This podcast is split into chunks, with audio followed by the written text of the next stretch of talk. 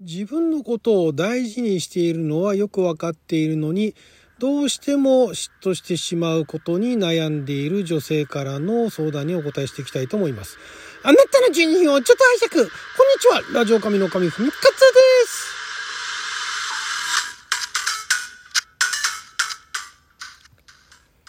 昨日は2022年12月28日水曜日6曜は大安でございました。もう29日になってしまいましたけれどもね、年末ですね。えー、もうあと、もういくつ寝るとお正月というところで、毎週水曜日はネットに公開された誰に向けて相談してるのかわからない恋愛相談を勝手にピックアップして勝手に回答していく帰ってきた勝手に恋愛相談のコーナーをお届けしておりますが、今回こちらですね、彼氏の仕事についてという10代女性からの相談ですね。付き合って半年の彼氏がいます。私は学生で彼は社会人です。彼は自営業をしています。お酒の提供などをしているお店なので、営業時間は夜の12時までです。それを承知でお付き合いしましたが、正直辛い思いをすることが多いです。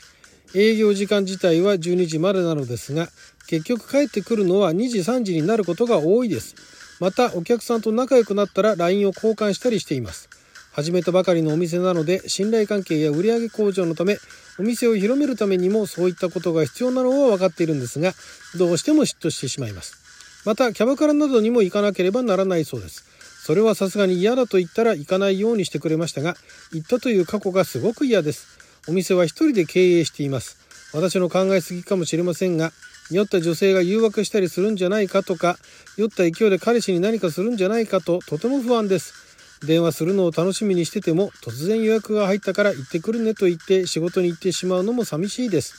デートのお金も全額払ってくれるし私のためにも働いてくれてるんだなって分かっています。それでも不機嫌になったりしてくれしてしまいます。申し訳ないです。彼からの愛情はすごく伝わっています。今までにないくらい愛されているのは分かっています。それでも仕事関係で不満を抱えてしまいます。もっと広い心で受け止めたいのですが難しくてどうしたらいいのか分かりませんというお悩みですけどもね。えー、まずこれあのえー、自分のためにね、えー、働いてくれてるんだなっていうのは、えー、まあちょっとそれは考えすぎですね。えー、そのこのねこの彼女のことを喜ばせようとね、え、楽しませようとしているとお、まあ、彼女のことが好きだからと大事にしてるっていうのは合ってると思いますよ。でもその彼女のために働いてるわけじゃないですからね。そこのところをね、まあだからなら全額払ってくれるからね、その全額払ってくれるお金のために働いてるっていう風にね、見られるかもしれないですけれども、自営業でしょ？ね、自営業で、えー、まあ好きで始めたのか何かの流れで始めたのかわからないですけれども、あの、仕事、まず第一ですよね。えー、この場合ね。だから彼女のために働いてるっていうのは、まあ、そういうふうに彼が言ったのかもしれませんけれども、うん、それだったらもっとね、効率のいい仕事あると思いますんでね。まあ、まずそういうふうに考えない方がいいと思うのと、あと、えー、まあ、相手がね、えー、働いていて自分が学生っていう差も多少あるかもしれないんですが、ただその働いている人のなんとなく事情みたいなものっていうのは頭で分かってると。で、これね、たまたまその彼が水商売のお仕事をしているだけであって、これ例えば相手がね、その普通の会社のサラリーマンで、で自分も会社勤めしていても多分この人に変わらないんですよ。おそらく。それだけ彼のことが大好き、めちゃくちゃ大好きっていう反面、反面っていうかその一方で自分がこれだけ大好きなんだから向こうも同じぐらい自分のことをね、一番に見てほしいというのがどっかにあると思うんですね。で、そこまでだったらまだいいんですよ。で、自分がすごい大好きで相手もね、自分のこと同じぐらい好きでいてほしいと。で、まあ人によってはそのためにね、自分も努力するっていうね、人もいれば、ただただ相手にね、自分のこと大好きでいてほしいという人もいるんですけれども、この方さらにですね、えー、思うに、コンプレックスっていうわけじゃないですけれども、多分なんですよ。多分なんですけども、あまり自分に自信がないんじゃないかなと。で、そこが多分今の段階では、えー、相手がその大人の世界の人間で自分はまだまだ学生っていうねいうところで、えー、なんでしょうねそのまだまだその大人の世界にね入っていけないっていうコンプレックスではないんですけども、まあ、自分が弱いっていうかね、えー、自分のその自信っていうかその相手を振り向かせるほどの力が自分に果たしてあるのだろうかっていうのが多分心のどっかにあるんですよね。だからあの自分のことだけを見てほしいんですよね。それがもう仕事のことだって分かってんだけれども他のねあの仕事で例えば女性とかいたりとかして、ね、そっちになんかあの何かされたらね乗っかっちゃうんじゃないかみたいなねいうふうに思っちゃうのは自分に自信がないからですよね裏を返せば。それはたまたまその水商売だからそういう想像がしやすいだけであってこれあの普通の会社にでね出会って、えー、まあお互いが好きになって付き合い始めたとしても結局その職場が別になったら、まあ、仮にもっともっと言えば同じだったとしても なかなか相手のことを信じられないというかあ自分も信じられなくて相手も信じられないみたいなね。そういう負のスパイラルに入っていきがちだと思うんで、まあ、これはねうんどうすればいいのかっていうと、まあ、まずそうですね好きな仕事好きなことっていうのを仕事にしてみたらどうですかね？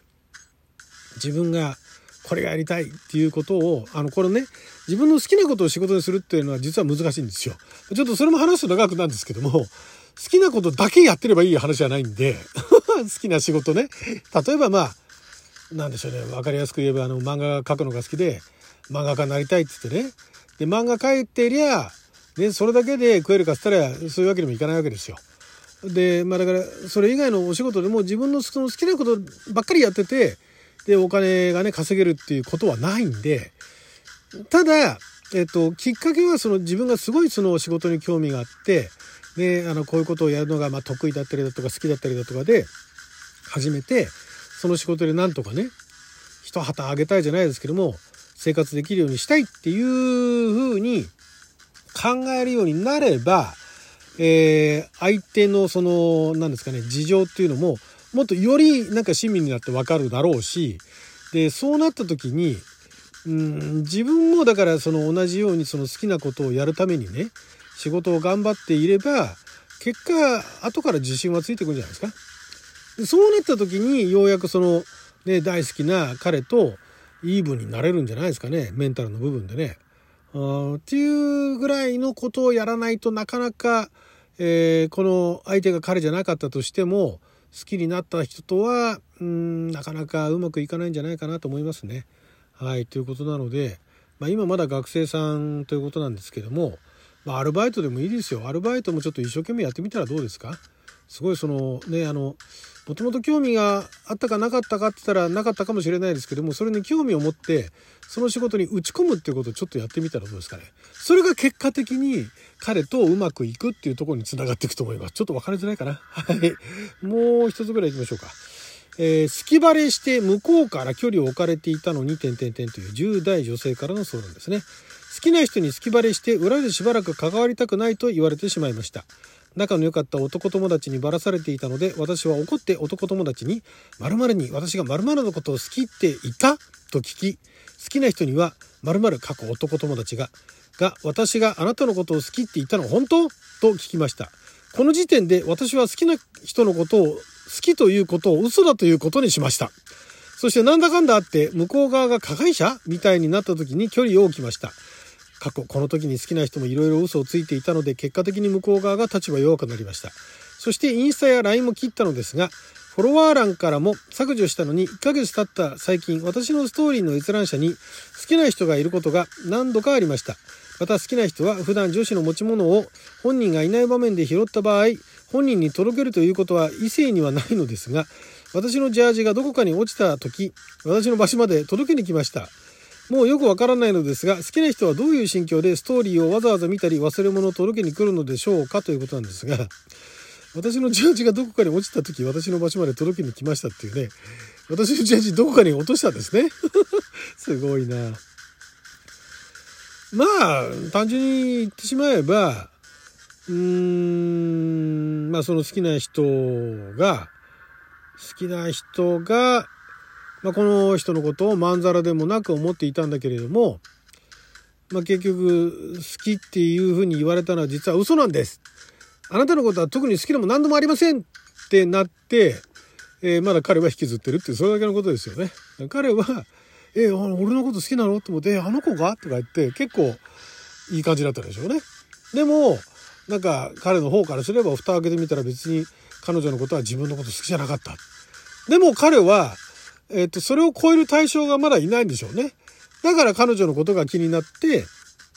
ストーリーを見たり、忘れ物を届けたり、まあ、ストーリーを見てるっていうのはその彼女の動向をね、えー、探ってるわけですよね。で、その動向を探るっていうのも、まあ、ストーカーみたいになっちゃうとあれなんですけども、一体どんなことに興味を持ってんだろうかと。ね、彼女と会った時に話をした時に盛り上がるために、そういうネタを探していたりだとか、彼女とまた接触して、ね、距離を縮める。ね、あの、彼女は自分のことが好きじゃないって言っても、自分は彼女のことを好きになってしまったわけだから、なんとか彼女を口説き落とすぞみたいなね。まあ、口説き落とすってとこまでいかないかもしれないけれども、まあ、そういうことじゃないですか。だからまあ、好きな人がね、えー、まだその人のことが好きだったら、結果両思いっていうことになったと思うんですけどもその好きな人もいろいろ嘘ついてて面倒くさいことになったわけでしょまあだからあとはどうするかですよね。えー、多分その好きだった人は今その彼女のことをね好きになりつつある気になる存在だと思うんでね、えー、本当に好きだったらもう言っちゃえばいいんじゃないですか そうでもなかったらそうでもなかったらまあ逃げるかだな。はいということで12分間の記者のお時間いただきありがとうございました。それではまた